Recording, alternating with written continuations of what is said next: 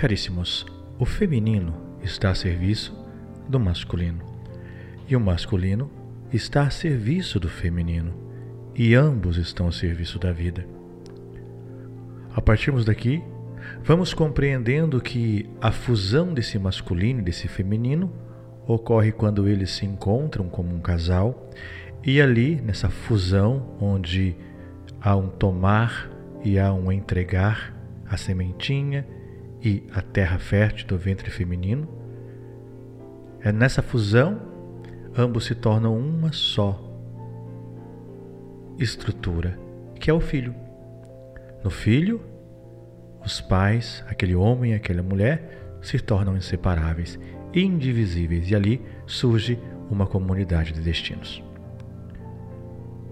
Isso é importante percebemos que nos dias de hoje, como uma dinâmica complexa, como as, algumas questões que hoje nós nos deparamos nos processos de atendimento, como um pano de fundo de muitas dores, de muito sofrimento, que são essas dinâmicas onde leva o casal, às vezes a mulher, fazer uma busca incessante para responder uma expectativa ou um desejo, muitas vezes que vai além do seu próprio, da sua própria consciência pessoal, que é querer ter um filho. E para isso, tanto a mulher quanto o homem, numa dinâmica dessa, pode não perceber os enlaces, os fios invisíveis que vão colocando-os numa teia, numa teia de emaranhados, numa teia de vinculação, numa teia que vai gerar muitas situações, muitas vezes invisíveis, mas que traz efeitos e consequências. E aqui eu quero trazer para você e que você reflita comigo, sem essa dinâmica do julgamento do certo e do errado, mas compreendendo o que leva muitas vezes aquela mulher ou aquele homem, isso vai muito mais da mulher do que do homem, esse desejo de ser mãe e muitas vezes buscar o que hoje uma parte da ciência oferece, que são essas fertilizações. E em todas elas nós percebemos uma dinâmica. Quantos abortos acontecem? Quantos abortos acontecem após aquela fecundação? E aí, como terapeuta sistêmico, devemos entender e compreender e olhar com carinho, com aquele olhar realmente observador, que nos leva a olhar qual é esse serviço que está sendo vivenciado, está sendo mostrado com essas dinâmicas. Às vezes, aquela mãe, para ter um filho, três, quatro, cinco abortos acontecem. E temos a lei da hierarquia. E veja, isso é tão importante que vai trazendo enlaces, situações difíceis para o casal. Porque quando há esse aborto, quando há esse movimento, às vezes sem consciência mesmo, não tem consciência, mas há uma vida que foi interrompida. Foi uma vida que começou a existir e de repente ela terminou ali. Ora, aquele óvulo fecundado é uma vida. Ali é uma pessoa e ali tem um lugar. Então, observe essas dinâmicas, porque isso vai levar outros efeitos e consequências na vida daquela pessoa. Quantas mães, às vezes, eu vou atender que vêm dessas dinâmicas e você pergunta, então, quantos filhos você tem? Olhando pela ótica sistêmica, cada óvulo fecundado é uma vida. Algumas dizem, não sei. Ora, toda essa ação não consciente, ela gera uma compensação. Toda lei violada, ela vai gerar compensação. Seja diretamente a pessoa compensar, mas os seus descendentes, as suas histórias, quantas crianças, quantos filhos sobreviventes dessas dinâmicas vão trazer algo pesado. Tem uma história, ela é real. Uma mãe ela tinha o desejo, uma mulher né, tinha o desejo muito de ser mãe, mas ela foi para uma gravidez independente. Ora, não existe gravidez independente, né? Gravidez sempre precisa do homem, sempre precisa do masculino. Aí já denuncia, já denuncia algo. Eu quero algo sem precisar aparentemente do homem, mas isso não existe. E veja, essa mãe teve uma filha. Ela teve uma filha, uma menina, que não sabe quem é o seu pai, né? Porque ali foi pego num banco de esperma, então não sabe quem é o pai. Só que ficou a mamãe realizando o sonho de ter uma bonequinha. E olha que interessante. Ao longo do tempo, essa mãe desenvolveu uma doença degenerativa. Essa filha hoje, que não tem vida segundo a própria filha, ela não consegue sair, ela não consegue viver porque ela tem que ficar cuidando da mãe. Porque a mãe está consciente, mas a mãe não anda, não fala. Então, como ela diz, né? Eu, isso eu ouvi da própria filha. É eu que sou os braços e as pernas da minha mãe. Então, eu não tenho final de semana. Então, tem uma pessoa que cuida da mãe durante a semana, porque ela estuda, trabalha, fala à noite, a partir das 18 horas, eu fico com a minha mãe. E no final de semana eu não tenho vida. Veja que há uma dinâmica. E isso é muito importante. E aqui eu vou falar algo que talvez seja duro e pesado. Mas às vezes o egoísmo de uma pessoa, sem perceber as suas dores também que leva esse egoísmo, provoca movimentos na vida de outras pessoas. Mas tudo isso é um serviço, percebe que tudo isso é um serviço? Então é importante nós olharmos para esse tema tão complexo e percebemos que uma parte da ciência não olha para essa dinâmica da alma. Não olha. É como se fosse um produto laboratorial. Fecundou, não deu certo, joga fora. Mas nós sabemos o quanto isso impacta a vida. Isso quando há uma fecundação entre o papai e a mamãe, né? quando é o casal de fato. Já é um enlace, porque vai acontecendo ali abortos né? E ali não é a intenção da mãe né, tirar aquela criança, como a gente vê de fato, o aborto provocado, que é um abismo na relação masculina e feminina.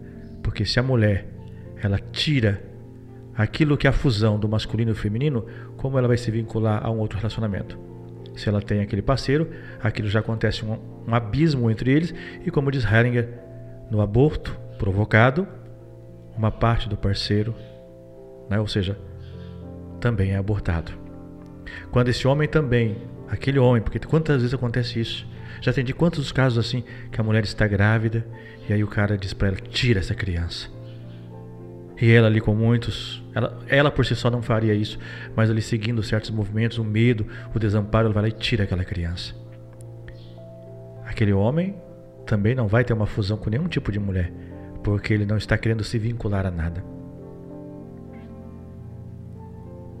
E isso é muito importante nós compreendermos, ainda mais hoje numa sociedade que olha o aborto como a gente vê por aí, né? O aborto como estou tirando uma espinha do meu corpo, estou tirando uma, uma verruga e não é. A gente vê isso nos elementos sistêmicos, como aquilo é profundo e pesado. E aí não importa a consciência da pessoa, né? Os, ou seja, os motivadores, às vezes ali o medo, o desespero, um monte de coisa que acontece mesmo naquela mulher, aquelas situações de não consciência, para a consciência de grupo. Para a consciência de grupo, não importa se você tinha medo, não importa quais os seus motivadores. Quem é que vai compensar? Tamanho, ruptura na alma. E aqui não é para que você olhe para uma pessoa que às vezes vai sentar na sua cadeira, ou uma pessoa que fala: Olha, eu, eu fiz isso, e você tacar uma pedra. É compreender o que levou aqueles motivadores. Para que ela de uma forma sistêmica, dê um espaço, dê um lugar para aquele filho. E ali sim, Beth vai dizer um caminho de solução. Ela tem que olhar pela culpa dela. Qual é a culpa dela? Eu fiz um ato, consciente ou não, essa é minha culpa. Só que essa culpa não é aquela culpa que vai levar a pessoa numa morte. É aquela culpa que ela chora, aquela culpa que ela fala: realmente, eu tomei essa decisão. Naquele momento eu não queria aquela criança. E esse é o caminho curativo. Agora, dentro desses elementos, nós temos aquelas fertilizações que são verdadeiros emaranhados.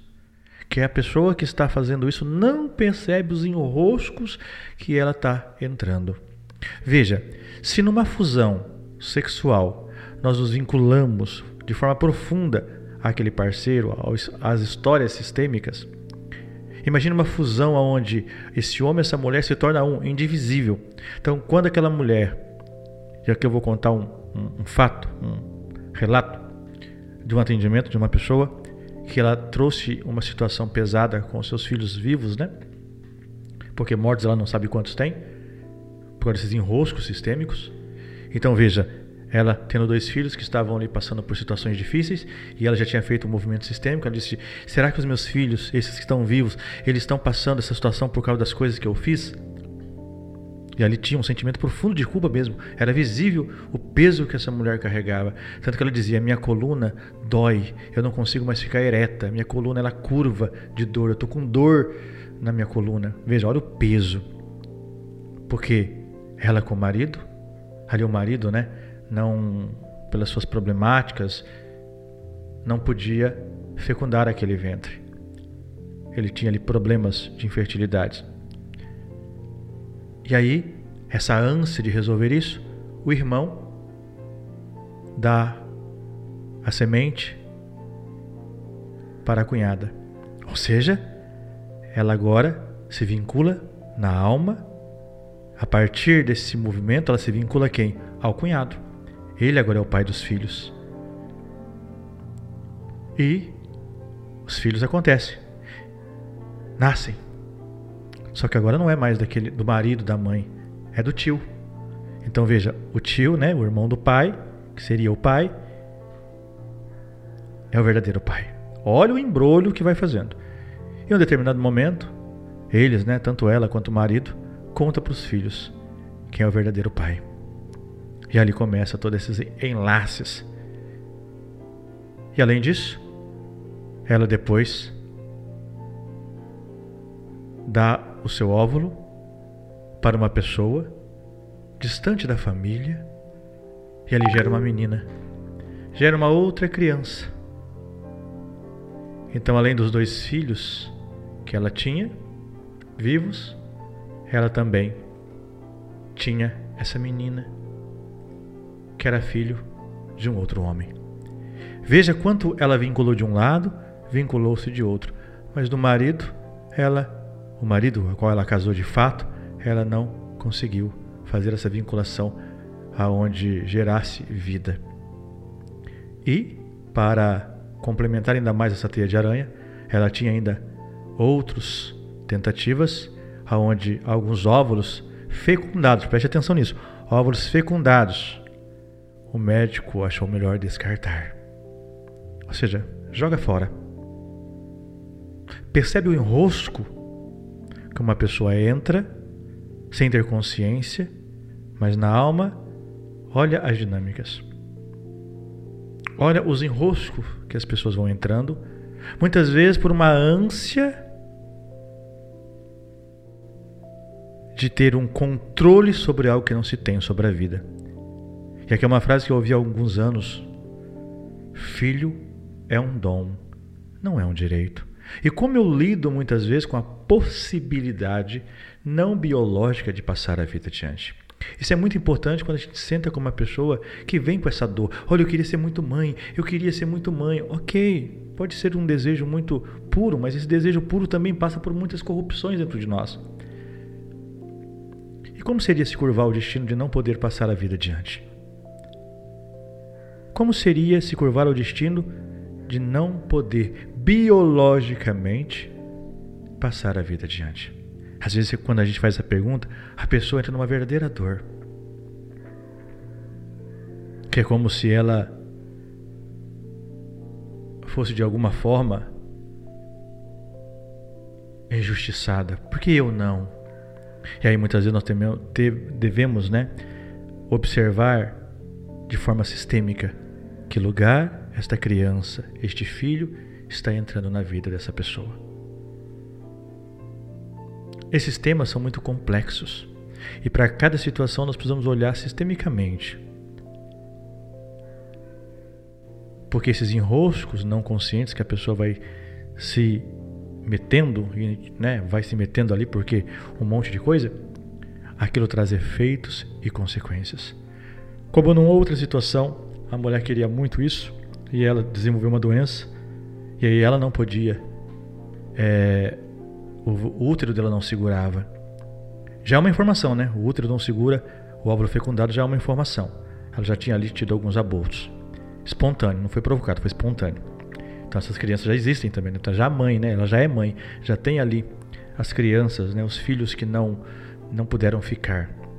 E ela com o marido, veja, o marido não queria esse movimento, ela queria. E ali, né? Ele foi cedendo, já que era um desejo dela. Mas ele, segundo ela, ele disse: Eu não quero isso, vamos parar com isso, é o sofrimento. E ela foi fazer essas fertilizações. Só que aí, nessa dinâmica, ela encontrou uma moça que ia doar, né? E não é um doar de graça, tá? E tudo isso custa muito dinheiro. Então é como se a moça fosse vender o, o, o óvulo. E aí o marido ia fecundar esse óvulo. Primeira tentativa, não deu muito certo. E o que aconteceu a partir dessa primeira tentativa, onde o homem deu, né, fecundou aquele útero que não era da mulher dele? Começou a haver um distanciamento do casal, até chegou a ruptura. E aí disse de fato a ela: a partir do momento que você entregou uma outra mulher para o seu marido fecundar, há um distanciamento. E ela veio com uma queixa, um problema de traições na família, percebe? Dinâmica de traições na família. E não percebe que ao dar essa mulher para o marido fecundar, também é um movimento de traição. Ele fecundou a outra mulher, não ela? Percebe que vai, a gente vai se enrolando ali sem perceber por causa das nossas dores?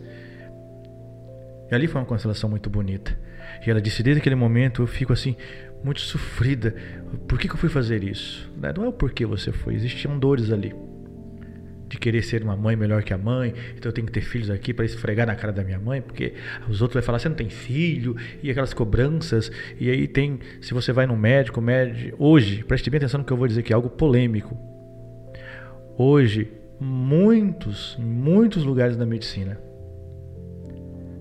eles colocam um peso que a mulher não pode, por si só, gerar vida, inventando um monte de coisa ali, para que ela vá para esse comércio, infelizmente, de crianças. Esse comércio de fato. E eu posso falar porque eu vivi isso na prática. Há um comércio, infelizmente. Baseado numa demanda, numa dor, então vamos oferecer a solução. Só que esta solução, ela custa muito.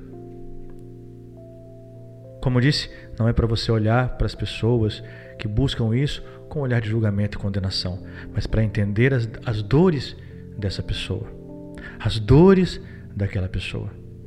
Quando eu digo isso aconteceu comigo, porque quando eu fiz um tratamento de câncer, no qual eu tive que passar por alguns processos e a fertilidade ela ficou em xeque, de fato, eles vieram correndo. Olha, você não pretende tirar porque pode ser que você não vai ter filho. Vamos tirar, vamos fazer isso, vamos fazer aquilo, né? Porque amanhã você pode se arrepender. E ali, com a postura, claro, com aquilo que eu acredito, de fato, eu disse ao médico: não, não quero filho de laboratório. Não, mas vai ser seu. Não. Se eu não posso ter filho da forma natural, adequada, de uma fusão entre o homem e a mulher, eu não quero brincar de Deus. E se for para ser pai, Quantas crianças por aí precisam de um pai, de uma mãe que o adote, que o cuide daquela criança, sem precisar se enlaçar nesses montes. Ah, mas vai ser seu. É, mas é um preço muito caro. Financeiramente, claro, e também na alma. Quantos tem que morrer para que às vezes um nasça? Muito obrigado. Olharam com aquela cara de espanto, né, quando eu disse isso, né? E vieram várias vezes. Até que um dia eu disse: Não quero isso. E aí eu olhei para a psicóloga que estava lá e para o médico. Disse: Olha, filho é um dom, não é um direito meu. Mas você pode se arrepender. Queridos, fiquem tranquilos. Se eu não puder passar a vida diante biologicamente, isso não é um peso. Pode ser uma tristeza. Oh, poxa, queria ter um filho, né? ser pai.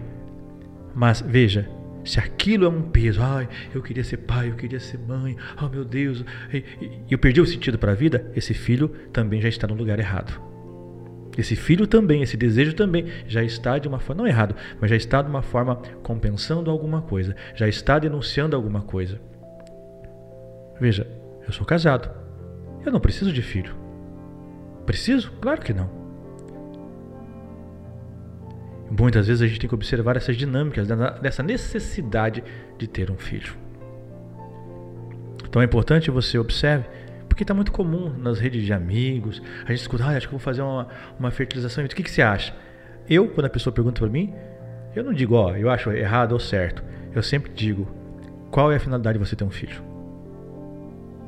Por que você quer isso? Você quer ser mãe de verdade, né? no sentido eu quero ser mãe, onde eu quero passar todo o meu amor, ou eu quero ter um filho para suprir necessidades, ou quero ter um filho para tampar a boca dos outros, eu quero ter um filho porque o meu casamento não está muito bom, vou botar, vou botar um filho aqui para dar uma melhoradinha, porque aí já tem uma resposta. Ah, porque eu tenho um desejo de ser mãe, de pegar uma criança no colo. Adote. Porque você vai entrar numa teia de aranha que muitas vezes vai custar muito na alma e gerar compensação.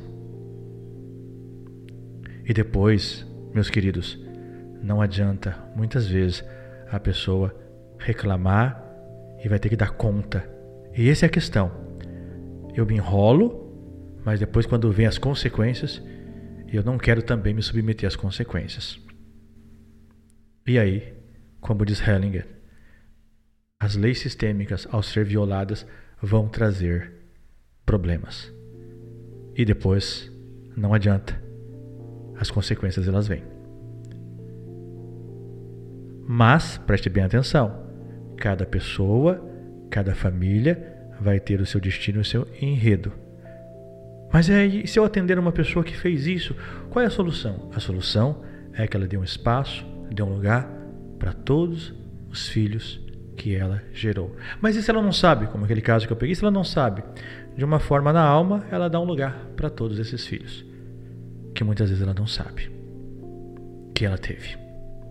Os abortos provocados, como no caso daquela mulher que o médico disse: não, vamos descartar, é melhor.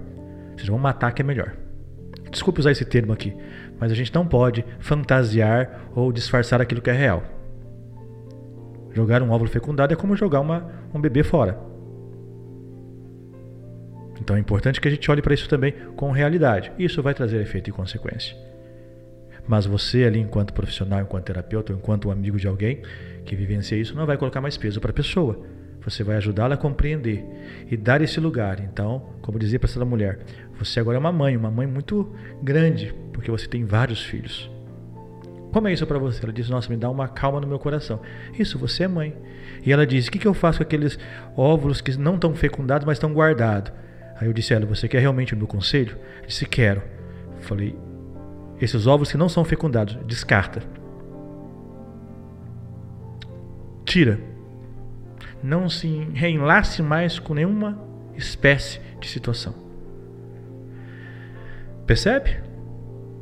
Isso é muito importante. É um tema complexo, é um tema que precisa muito respeito, um olhar muito muito observador para que a gente também não vá para um olhar de julgamento, de condenação para aquela pessoa que já está na alma com vários sentimentos de culpa, com vários sentimentos de peso, porque das pessoas que eu atendi, experiência minha, das pessoas que eu atendi e tenho atendido que vai para esse lugar dessas fertilizações e que passa por essa dor, que são que o tratamento não é muito não é muito agradável, que custa caro financeiramente, que entra em conflito muitas vezes com o seu parceiro. Elas trazem verdadeiras dores. Quando a gente senta ali com elas, de fato, tem uma parte que não quer fazer nada daquilo, mas tem uma parte que quer responder esses anseios, muitas vezes sistêmico, muitas vezes emocional. E compete nós ali ajudarmos dentro da possibilidade essa compreensão. Então, em forma de hierarquia, cada vida que foi gerada tem o seu lugar. Cada vida, cada óvulo que foi fecundado, cada movimento de aborto provocado ou espontâneo tem o seu lugar. E somente quando essa mulher e esse homem, quando é possível os dois olharem juntos e incluir isso, ou seja, são nossos filhos. E naquele momento eu escolhi por um e escolhi por outro. E esse é o fato aí há solução. Aí vai dizer Hering também, num dos seus escritos numa constelação: nessa hora, esse homem e essa mulher, quando choram verdadeiramente pelo que fizeram, a força deles estarem numa, numa relação. Percebe? Então existe sim uma solução diante disso, mas essa solução, essa solução muitas vezes custa também caro para o coração daquela pessoa de olhar e reconhecer que naquele momento algumas escolhas foram pesadas demais. Reflita nisso. Isso aqui não é para trazer polêmica, nenhum tipo de julgamento para quem faz isso, porque o nosso olhar é sempre amoroso, sempre um olhar de ordem, para compreender que a partir desse comportamento, desse desejo, existe uma dor profunda, existe um anseio dessa alma, existe um movimento que nós, enquanto observadores sistêmicos, precisamos olhar com muito carinho e levar essa pessoa agora a dar um espaço no seu coração. Né? Muitas vezes no ventre não foi possível, mas no coração eu faço agora aquilo que o meu ventre não pôde fazer. Dou um lugar para todos os filhos. E isso é um caminho amoroso, é um caminho maravilhoso de solução para esses temas tão complexos.